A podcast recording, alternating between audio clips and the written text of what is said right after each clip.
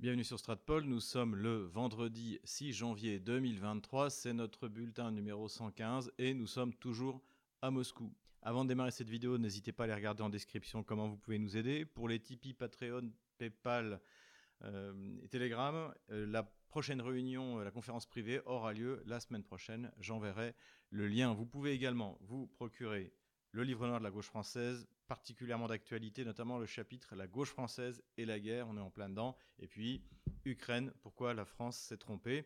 Voilà. Et euh, si vous voulez vous procurer un antivirus, un VPN pour contourner la censure ou tout autre produit, eh bien, vous pouvez également en description euh, voir sur euh, CyberGhost VPN. Comme j'ai déjà expliqué, nous avons un partenaire avec eux. Avant de démarrer cette vidéo, toujours, je voudrais souhaiter à tous mes frères orthodoxes un joyeux Noël orthodoxe, puisque les, la nuit de Noël, en fait, euh, chez euh, les orthodoxes, eh bien, c'est euh, selon leur propre calendrier, donc c'est entre le 6 et le 7 janvier. Donc voilà, donc c'est ce soir. Bonne veillée à tous. À cette occasion, le patriarche Kirill de toutes les Russies a appelé à une trêve pour permettre aux fidèles et aux soldats d'aller à la messe en, toute sécurité. Et Vladimir Poutine a accepté. Et donc une trêve de 36 heures a été décrétée par euh, l'armée russe, par Vladimir Poutine, qui était censé démarrer à midi euh, heure de Moscou aujourd'hui et pour euh, les prochaines 36 heures.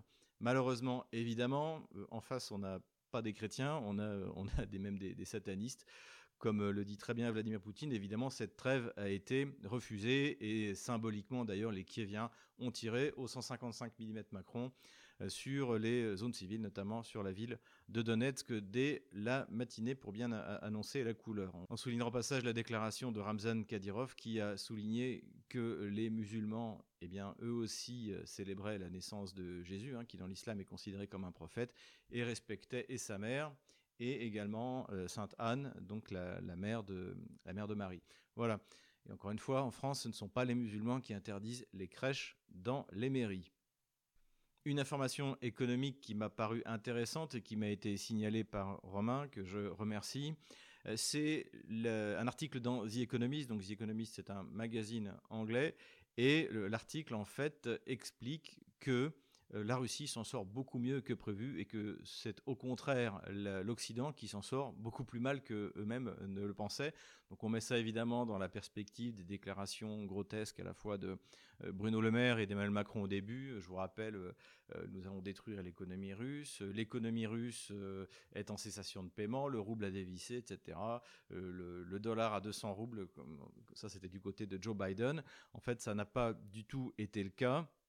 Le journal souligne que l'excédent du compte courant est monté à 220 milliards de dollars, c'est-à-dire deux fois plus que l'année dernière à la même époque que le départ de certaines industries occidentales a été compensé par l'arrivée de la Chine et donc des industriels chinois d'une part, et également que beaucoup d'interdictions ont été contournées par la Turquie. Ça, on l'avait également expliqué. Donc la Turquie qui joue un rôle euh, avec Erdogan de plus en plus important, non seulement du point de vue euh, politique, hein, puisque euh, il y a eu de nouveau eu des discussions avec Erdogan, Vladimir Poutine, qui sont, on a l'impression, sur le point de régler le problème en Syrie et euh, a priori Erdogan serait prêt à discuter directement avec Bachar el-Assad. Donc euh, on voit que de ce côté-là, la diplomatie continue à faire son travail et la Turquie est vraiment en train de tirer son épingle du jeu, ce qui est plutôt une bonne chose pour Erdogan qui a des élections qui l'attendent, on en a déjà parlé, cette année.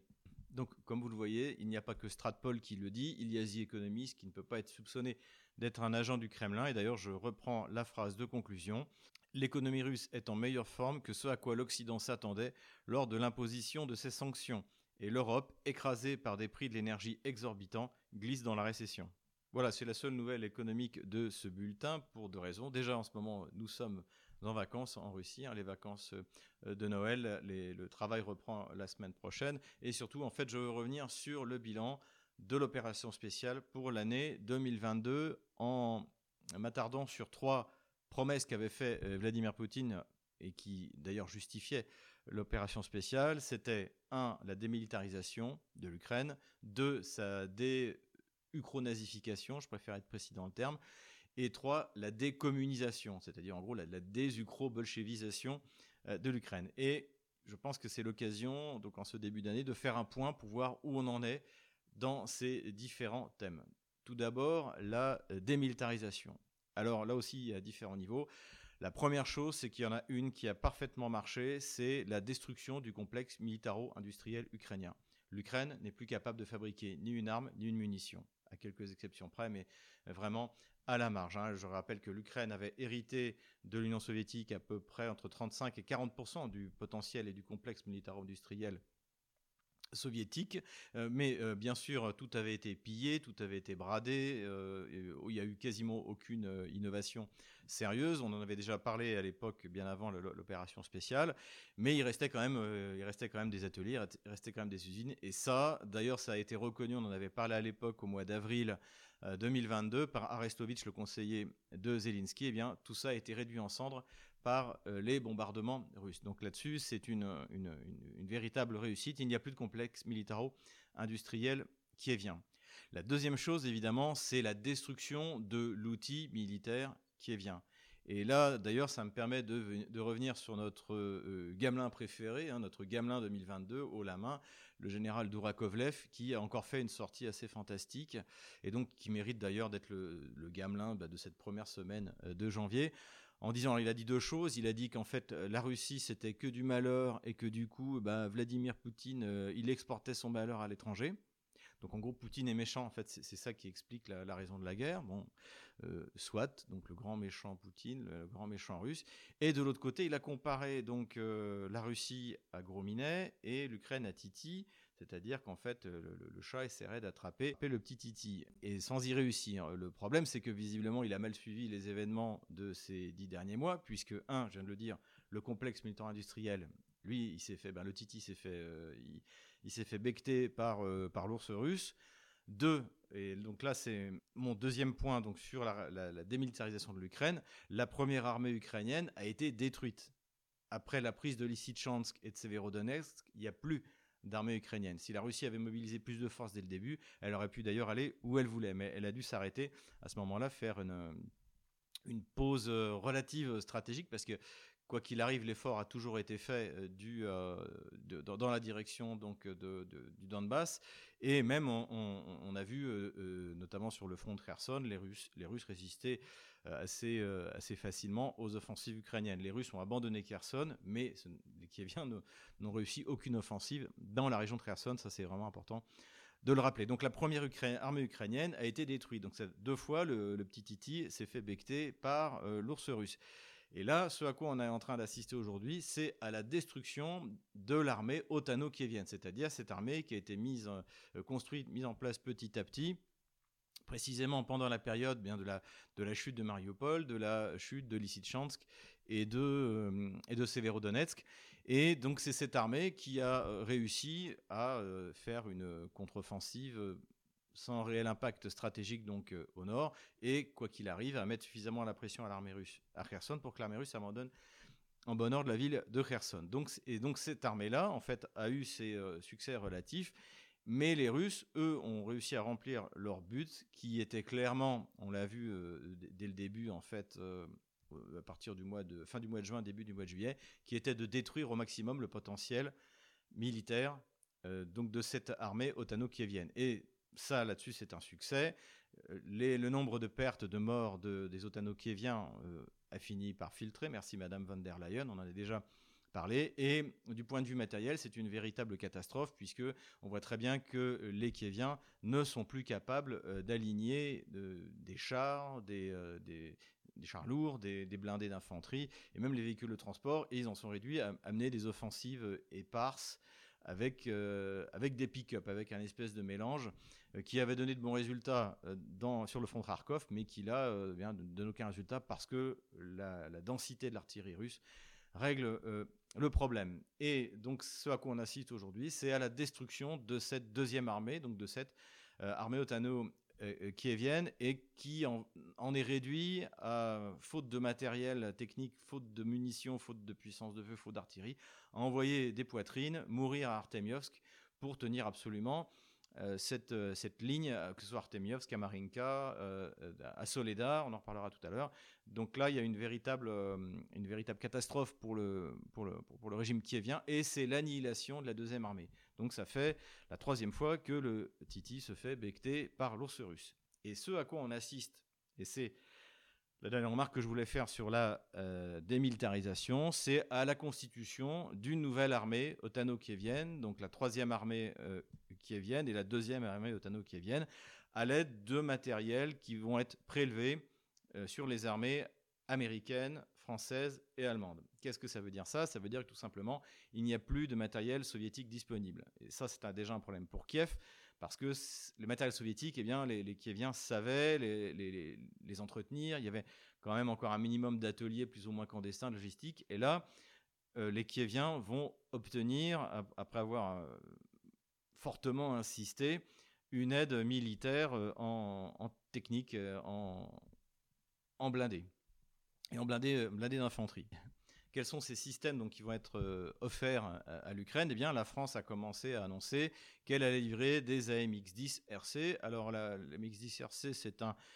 blindé euh, léger euh, qui date des années 70 et qui a le, un, canon de, 105 mm qui est proche du canon de notre vieille AMX 30, mais en plus court, parce qu'en fait, comme c'est sur un châssis à roues, comme on peut le voir, eh bien, il a, le, canon a été réduit pour, pour pouvoir être posé sur ce genre de châssis. Donc ça a été un, bon, euh, un bon véhicule. Euh, mes amis euh, qui, ont, qui ont servi sur ce, sur ce, ce blindé léger en étaient très contents. cela dit, ça a vieilli et ça n'a pas extrêmement bien vieilli. Et d'ailleurs, c'est pour ça qu'il va être remplacé avantageusement par le Jaguar, donc euh, qui est euh, en fait euh, le, nouveau blindé de reconnaissance, blindé léger français, et le canon de 105 mm est remplacé par un canon plus petit mais plus performant de 40 mm, le, 40 mm télescopé, là, qui est une, excellente coopération entre BAE System et notre Nexter national. Donc voilà. Donc comme on est en train de remplacer ce vieux char léger, eh bien d'habitude on les envoie en Afrique, c'est comme les VAB, et là on l'envoie en Ukraine. Euh, donc ça, évidemment, c'est pas une arme miracle, c'est quelque chose d'assez ancien. On ne sait pas trop le nombre qui va être donné à l'Ukraine, on ne sait pas trop quand. Euh, ce qui est clair, c'est que ce ne sera pas pour une offensive cet hiver. Donc ce sera plutôt pour une offensive, je dirais, à l'été, même pas au printemps, parce qu'en printemps, vous vous souvenez, il y a le dégel, et donc euh, c'est un véhicule à roues. Les véhicules à roues, vous avez pu voir les vidéos sur Internet, ça va, marche pas. Quand, euh, quand ça dégèle, euh, c'est tout de suite, ou quand il pleut, c'est tout de suite la, catastrophe. Donc, on les verra arriver à ce moment-là. Va se poser le problème des munitions. C'est du 105 mm. Euh, qui en a? Je ne sais pas ce nous en reste, s'il nous en reste beaucoup. Bon, de toute manière, on peut tout donner aux Ukrainiens, on n'en a plus besoin. Il y a encore quelques, quelques AMX-10 RC qui sont, qui sont en service. De toute manière, ça doit être comme le reste de l'armée française, on doit avoir très peu de munitions à donner. Alors normalement, c'est un calibre autant, donc j'imagine que les, Américains vont pouvoir euh, euh, fournir. Euh, d'autant plus que les Allemands, eux, vont fournir également le Léopard 1. Donc ça aussi, c'est un char qui depuis longtemps a été retiré du, du, service. Donc il y a également un canon de 105 mm. Alors je ne sais pas si les obus sont compatibles, normalement non. Bon, je n'étais pas moi-même cavalier, donc, euh, donc on va voir. C'est pareil, le Léopard 1, c'est euh, vraiment un char, euh, un char ancien. On ne sait même pas comment les, Allemands vont, le, vont essayer de, de, de, de, le fournir. On en avait parlé tout au début de l'opération spéciale et d'ailleurs les Allemands avaient dit mais c'est pas possible. comment est-ce qu'on va faire Ils pas, n'étaient pas du tout destinés à être, à être réutilisés. Bon, comment est-ce qu'ils vont arriver à les remettre en route? On va voir. En tout cas, ça se pas, ça se fera pas en deux semaines.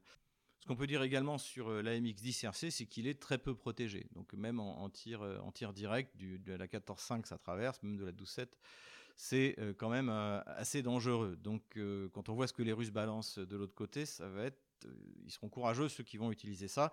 de toute manière, bon, la munition de 105 mm ne peut pas traverser les, blindages modernes russes. En revanche, ça peut être utilisé comme le T-62 par exemple, qu'on trouve du côté russe ou, ukrainien comme de l'artillerie de campagne. Permettre de, voilà. Bon, c'est ce qu'on peut imaginer, mais c'est sûr que aucun AMX-10 RC ne peut tenir euh, euh, combat direct face à un, T-72, un T-80 ou un T-90 russe. C'est pas possible. Même, chose d'ailleurs pour le, Léopard 1. Et d'ailleurs, ce qui est intéressant, c'est que Les Russes, eux, au début de l'opération spéciale, avaient euh, utilisé leur euh, chars euh, modernisés, mais relativement anciens. Et là, là c'est l'inverse. C'est-à-dire qu'on voit, on voit arriver les T-90M ProRiv, on voit arriver les T-80 BVM, on voit arriver les T-72B3M. Donc M, c'est pour modifier, améliorer, amélioration des conduites de tir, de, de la motorisation, souvent parlé, de la protection. Donc, euh, du côté occidental, en fait, on observe l'inverse, c'est-à-dire que on envoie les vieux trucs euh, des, années 60-70. Euh, les Allemands vont aussi livrer, et ça tout de suite parce que en fait, ils sont encore en notation, donc ils sont disponibles, des Mardeurs. Donc les Mardeurs, c'est un, bon véhicule, un blindé, un blindé d'infanterie, qui lui, en plus, est chenillé. Donc ça, la chenille, comme le Méopard 1, eh bien, c'est, on l'a vu sur les terrains ukrainiens, c'est ce qui est le plus efficace. Euh, donc c'est un blindé d'infanterie qui va euh, remplacer eh bien, euh, ceux que les Ukrainiens ont perdus. Et c'est vrai que d'ailleurs mes amis me faisait la remarque, oui, les, les Occidentaux envoient des matériels des années 60-70, mais cela dit, c'est ce qu'avaient également les Ukrainiens. en dehors du, T-64, qui, est plus, récent, il y avait, c'était essentiellement des, du BMP-1, donc c'est le plus ancien des, BMP, également des BMP-2, mais euh, globalement, finalement, les, Occidentaux remplacent le matériel des années 60-70 euh, ukrainiens par du matériel des années 60-70 occidental. Dernière euh, livraison annoncée pour donc ce qui est le, matériel terrestre, c'est le Bradley. Donc le Bradley, ben, c'est le blindé d'infanterie américain, aussi chenillé. Bon, lui aussi date des années 60. Cela dit, il a été extrêmement euh, modernisé, modifié. Euh, ça nuit d'ailleurs à, sa mobilité parce qu'il est passé dans gros d'une vingtaine de tonnes à, 35 tonnes dans la, configuration la plus, la plus importante. Et on ne sait pas quelle configuration va être donnée euh, à l'Ukraine. Hein, on n'a pas, encore, pas encore des précisions. Mais en tout cas, ce qui est clair, c'est qu'il s'agit de donc, reconstruire une nouvelle armée otano-kievienne, puisque les Russes, en fait, ont laminé euh, la, celle, qui a été, euh, celle qui a été montée en courant des mois de mai et juin et qui est rentrée petit à petit en, euh, dans, dans, la bagarre à l'été. Voilà donc de, où on en est et de toute manière il n'y aura pas de miracle. Le petit canari d'Ourakovlev se fera becter par l'os russe comme les deux premières armées. Autre chose que, que, les Allemands ont annoncé, c'est la livraison d'un système patriote donc euh, les Américains se sont également engagés à en envoyer un. Alors donc Biden, qui a toujours les fils qui se touchent, a expliqué qu'il donnait de bons résultats alors qu'il n'est même pas encore arrivé en Ukraine. Mais bon, j'imagine que c'est l'état psychologique dont il parlait. Donc ça fera deux systèmes patriotes, euh, alors qui ne changeront rien à la donne de, manière globale. Les Anglais aussi ont annoncé qu'ils allaient livrer des systèmes antimissiles qui sont sur euh, leur bateau, normalement les 6 Sparrow. donc en fait, ce dont on s'aperçoit, on en a déjà parlé, c'est que euh, la, DCA ukrainienne est en train de disparaître. Et donc, en urgence, les Occidentaux étaient de trouver une solution. Et ça, ça vient en écho à la déclaration du euh, commandant de la flotte aérienne stratégique euh, russe, qui a déclaré qu'en 2023, les, bombardiers stratégiques russes allaient intervenir. Alors ça, à mon avis, c'est important, et ça répond notamment une question que j'avais déjà évoquée, que vous m'avez euh, souvent posée. Pourquoi euh, diable, est-ce que les Russes ne font pas, euh, n'utilisent pas les bombes comme ils ont utilisé en Syrie hein, Rappelons que les, Russes ont réussi une prouesse technique en Syrie, c'est-à-dire qu'ils utilisent les stocks considérables de bombes, donc les FAB, hein, ça s'appelle 500 pour 500 kilos, une tonne, une tonne et demie. des FAB, il y en a jusqu'à 9 tonnes. Et euh, ils ont rajouté un module de guidage et ça leur permet en fait de, à moindre coût euh, de, de, balancer ces, énormes bombes euh, en, quantité importante sur, sur l'adversaire. Ça a très bien marché en Syrie, mais les Russes ne peuvent pas le faire depuis le début dans le ciel ukrainien parce que, je l'ai déjà dit, l'Ukraine était quand même équipée d'un minimum de systèmes antiaériens, notamment les S-300 soviétiques. donc, euh, il a fallu euh, obtenir la destruction de ces systèmes, et donc c'était également une des raisons de ces vagues de, bombardements qui ont été envoyés à l'Ukraine, c'est pour que l'Ukraine épuise tous ces systèmes antiaériens sur des cibles multiples, diverses, quelquefois d'ailleurs des, des, missiles, des missiles où il n'y avait pas de, pas de gifle, simplement pour que l'Ukraine dépense, dépense ses systèmes antiaériens, ce qui a, ce qui a fonctionné, si j'en crois la déclaration du commandant donc des forces stratégiques aériennes russes. Et donc cela permettrait en fait bah, au Tupolev euh, de 160, de 22 ou euh, même 95 de survoler le territoire ukrainien et de, faire du carpet bombing. Et donc ça, si vous voulez, si vous commencez à balancer euh, des dizaines de bombes de plusieurs tonnes sur la ligne Maginot, même ce qui était bien préparé depuis 8 ans, ça va céder et, rapidement. Et on peut imaginer ce que ça peut donner sur le reste du, territoire. Donc il est évident qu'il est extrêmement important pour les, les otano-kieviens de contrer cette menace. Et je pense que c'est pour ça qu'on assiste à la multiplication de. Donc, on est déjà à deux systèmes patriotes. À mon avis, ça n'ira pas beaucoup plus loin parce que les, les Allemands en ont huit. Ils sont aussi bien équipés que nous euh, de matière de lutte antiaérienne. Et donc, euh, ça, ne suffira sans doute pas. Enfin, en tout cas, on le verra. Mais je pense que de toute manière, là, l'OTAN n'a pas le choix. Si elle ne veut pas être euh, détruite euh, en Ukraine, elle doit fournir davantage de systèmes antiaériens, quitte à prendre des risques, davantage de risques et de se faire détruire.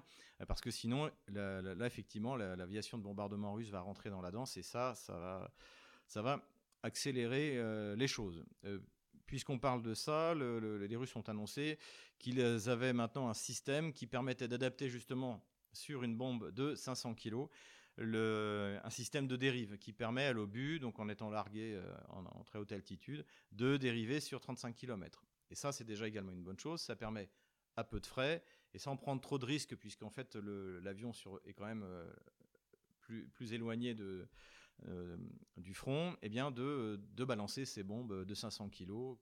Euh, je crois qu'un Sukhoi 34 peut en emporter 6, donc rien qu'un un, petit bombardier, un petit chasseur bombardier peut en emporter 6. Donc on s'imagine si là aussi les euh, Tupolev 22 et les Tupolev 160 entrent dans, dans, la danse. Donc tout ça, tout ça c'est une bonne nouvelle. Et à mon avis, c'est quelque chose qu'il va falloir suivre parce que ça va jouer un rôle important dans les prochains combats. Dernière considération que je voudrais faire sur cette démilitarisation, euh, c'est la question pourquoi diable est-ce que Kiev a besoin de tanks? Puisque on nous a expliqué, on nous explique jusqu'à aujourd'hui que en, ricanant que la Russie est le principal euh, fournisseur de tanks à l'Ukraine avec tous ces tanks qu'ils ont capturés. Donc s'ils ont capturé ces centaines de tanks, euh, j'avais même vu là, sur Twitter, qu'ils disaient 1600 tanks de toutes sortes capturés par les Ukrainiens, pourquoi est-ce qu'ils ont besoin euh, d'une centaine euh, de, malheureux euh, de malheureux AMX-10 RC ou de, vieux Léopard 1 ou de, vieux Bradley? Tout ça, c'est pas très clair. Et la deuxième question qui se pose, c'est qu'ont-ils fait de ceux qui l'ont été donnés jusque-là? Parce que jusque-là, l'OTAN a abondamment fourni en matériel soviétique. Par exemple, la Pologne a donné, je crois, 250 chars euh, T-72 qu'elle avait en, stock. Je pense qu'elle est déjà en train de fournir ses propres modifications du, T, du T-72, le PT-91. On allé chercher partout en Slovaquie, en Tchéquie, tout ce qui pouvait euh, euh, traîner pour le redonner, pour redonner à l'Ukraine. Donc, ça veut dire deux choses en fait, c'est-à-dire que euh, si le, général Zaloujny, donc qui est le chef d'état-major de ukrainienne, demande systématiquement dans la presse occidentale qu'on lui donne 300 chars, 600 blindés d'infanterie, 500 euh, canons, c'est que les Russes ont détruit tout le reste. Et c'est que les Ukrainiens ont pris beaucoup moins de blindés et en ont détruit beaucoup moins que les sites comme Oryx dont j'ai déjà parlé euh, ont, voulu, ont bien voulu nous faire croire.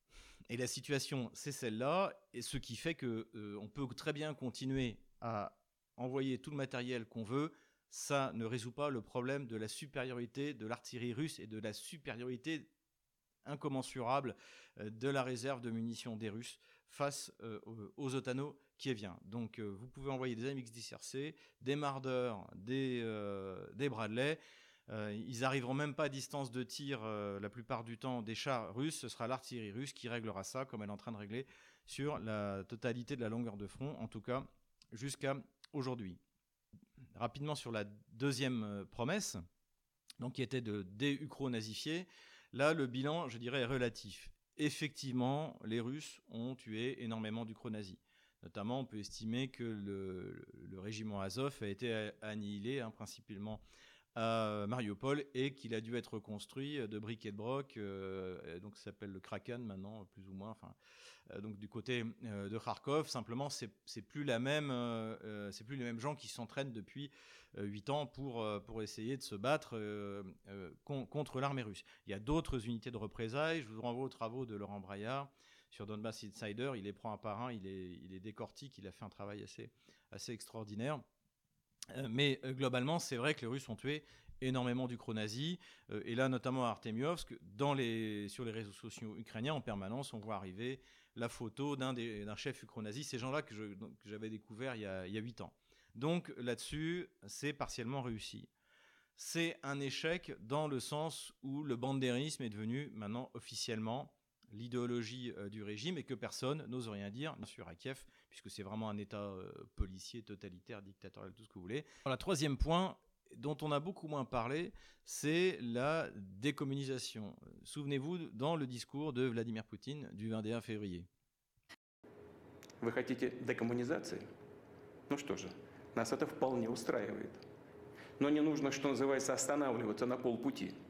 Мы готовы показать вам, что значит для Украины настоящая декоммунизация. Pourquoi est-ce que Vladimir Poutine dit ça Ça aussi, on l'a souvent expliqué, parce que ce sont les bolcheviks qui ont créé l'entité ukrainienne. Que donc, c'est pas que j'appelle ça l'entité bolchevique ukrainienne. Là, je vous renvoie, pareil, bon, à mon livre. Euh, j'en ai parlé souvent euh, dans, mes vidéos.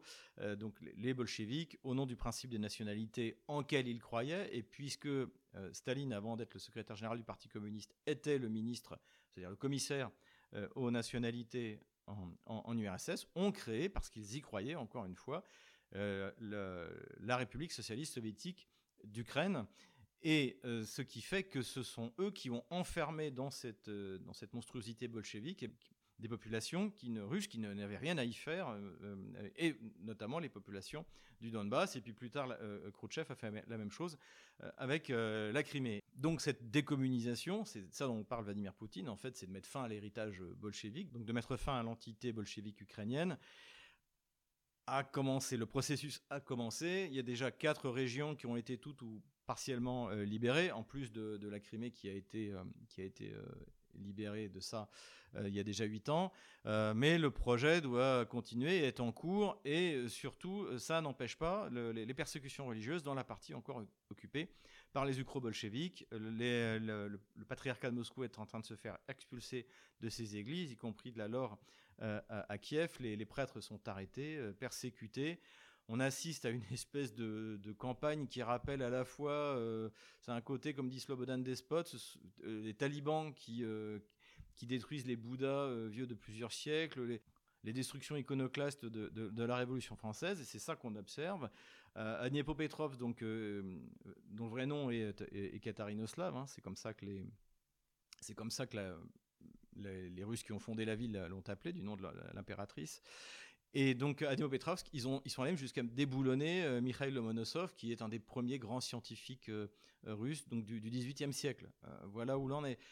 à Odessa, ils ont déboulonné la statue de la Grande Catherine qui a fondé Odessa. Et avec le duc de Richelieu, d'ailleurs, un, Français.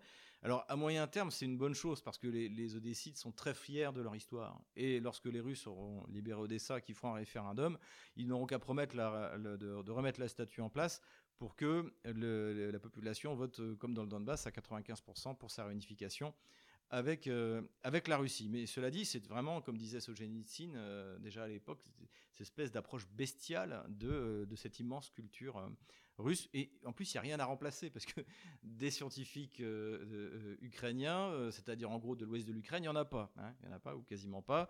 et de la même manière, des fondateurs de grandes villes en Ukraine, bah, sur les dix grandes villes, à part Lvov et Kiev, toutes ont été construites par, de, par des Russes par l'Empire russe. Et enfin, ultime sacrilège, à Odessa, les ukro-bolcheviks ont détruit euh, une, icône euh, sacrée avec euh, Nicolas II. Donc Nicolas II, qui lui est mort des bolcheviks d'ailleurs, on le rappelle, hein, qui, était le dernier empereur, russe. Et donc, ça montre bien la nature profonde. Hein. C'est-à-dire que ce nationalisme ukrainien, qui n'a rien à voir, encore une fois, avec le nationalisme français, a, le grand privilège de trouver sa fondation à la fois euh, dans l'ukronazisme et dans l'ukro-bolchevisme. Et donc, ben pour l'instant, c'est un, de ce côté-là, c'est un échec. Les persécutions religieuses continuent et le wokisme ukro-bolchevique a de beaux jours devant lui jusqu'à ce que la, la, totalité du territoire de la Nouvelle-Russie soit, et même plus, soit libérée par les forces russes. Mais passons sans attendre à la carte militaire. Nous voilà sur la carte militaire, les choses n'ont pas beaucoup euh, progressé, ça ne veut pas dire qu'il n'y a pas de combat, au contraire les combats sont toujours euh, très forts dans cette euh, région-là, mais pas de grosse progression du, côté russe. Ce qu'on peut faire comme première remarque, c'est que eh bien aujourd'hui où je vous parle, malgré le réchauffement climatique, il fait moins 26 à Moscou, et que euh, dans la région de, Donetsk, dans la région des combats, la température est descendue et, va rester pour euh, plusieurs jours autour de moins 10, moins 12, c'est-à-dire que le sol va être gelé et que donc euh, soit les Ukrainiens, soit les Russes vont pouvoir passer à l'offensive. Notamment les otano-kieviens pourront utiliser les véhicules à roues qui leur ont été donnés par les puissances occidentales sur le sol gelé. Donc on va voir qui, euh, qui euh, va faire quoi. Ça peut être aussi une occasion pour les Russes de lancer une offensive euh, qui sera à mon avis d'ailleurs pour l'instant assez limitée parce qu'on n'a pas observé de grosses accumulations de force ou alors les Russes ont réussi une maskirovka importante ou peut-être les Ukrainiens. En tout cas, nous, le, nous, nous le verrons bien.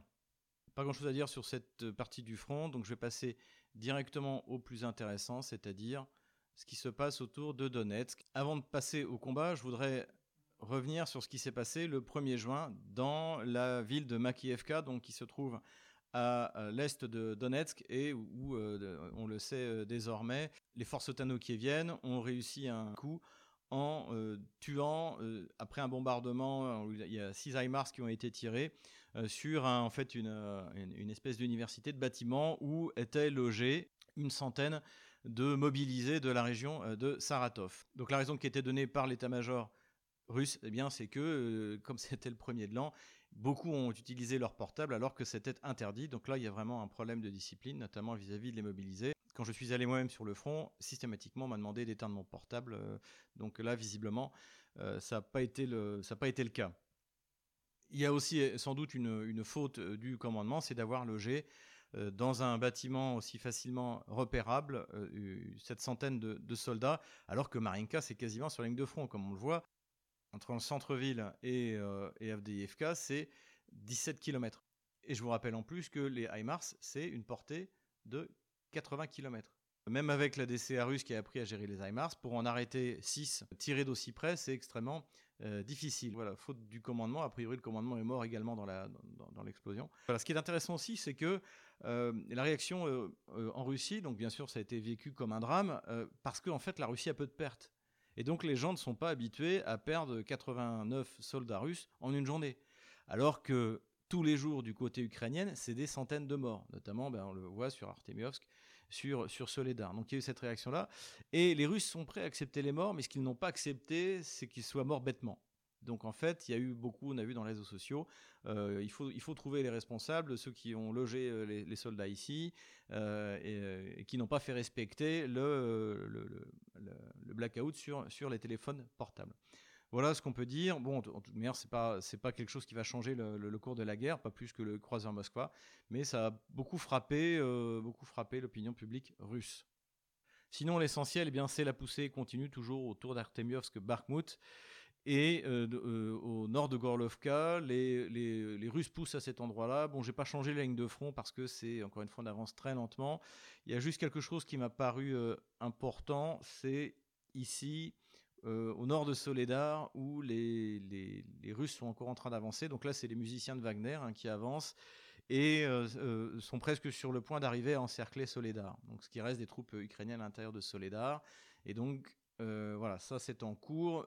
Il faut souligner que du côté ukrainien, on a reconnu la poussée russe dans la région de Soledar et Kiev continue à alimenter en chair à canon pour compenser encore une fois son absence, son manque de munitions et de matériel, eh bien, c'est euh, des malheureux euh, soldats kieviens et, euh, et, des mercenaires, là ça me fait un peu moins de peine, qui sont envoyés au carnage pour essayer de tenir tant bien que mal euh, Artemiovsk, Soledar, enfin toute, toute cette zone-là. Voilà, donc les Russes continuent leur effort et qu'il y ait une offensive d'hiver ou pas, eh bien, ça restera toujours la pointe d'effort principale, je pense. Voilà, je retire la ligne de front de la semaine dernière.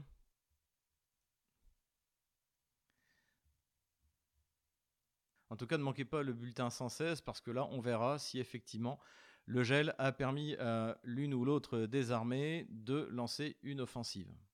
Voilà, j'espère que cette vidéo vous a plu. N'hésitez pas à nous aider. N'hésitez pas à prendre cette vidéo, à la republier, à la copier, à la, mettre sur, les réseaux sociaux. Faites-vous des chaînes payantes avec cette vidéo sur YouTube, ça ne me dérange absolument pas. Vous êtes, euh, comme le dit un de mes amis, des soldats numériques. Et je remercie aux soldats numériques du Québec et de, d'Afrique qui commencent à faire, euh, la même chose. Donc, euh, encore une fois, n'hésitez pas. Ces vidéos-là sont faites pour être reprises. Il n'y a absolument aucun problème sur n'importe quel support. Je vous dis à la semaine prochaine pour le bulletin numéro 116 et pour euh, nos sponsors que je remercie eh bien, euh, pour la, conférence privée. D'ailleurs, certains m'ont dit qu'il y avait des problèmes effectivement de décalage entre la voix, l'image, etc. C'est que j'ai commencé à me rééquiper, mais pas complètement, mais c'est presque terminé. J'ai commandé les derniers éléments euh, qui, me manquaient pour améliorer la, la, technologie, la rapidité et le tournage. Et, et bien ça, c'est grâce à vos dons. Donc euh, je vous en remercie et d'ici, je pense, 15 jours, vous allez voir, la qualité va sérieusement s'améliorer.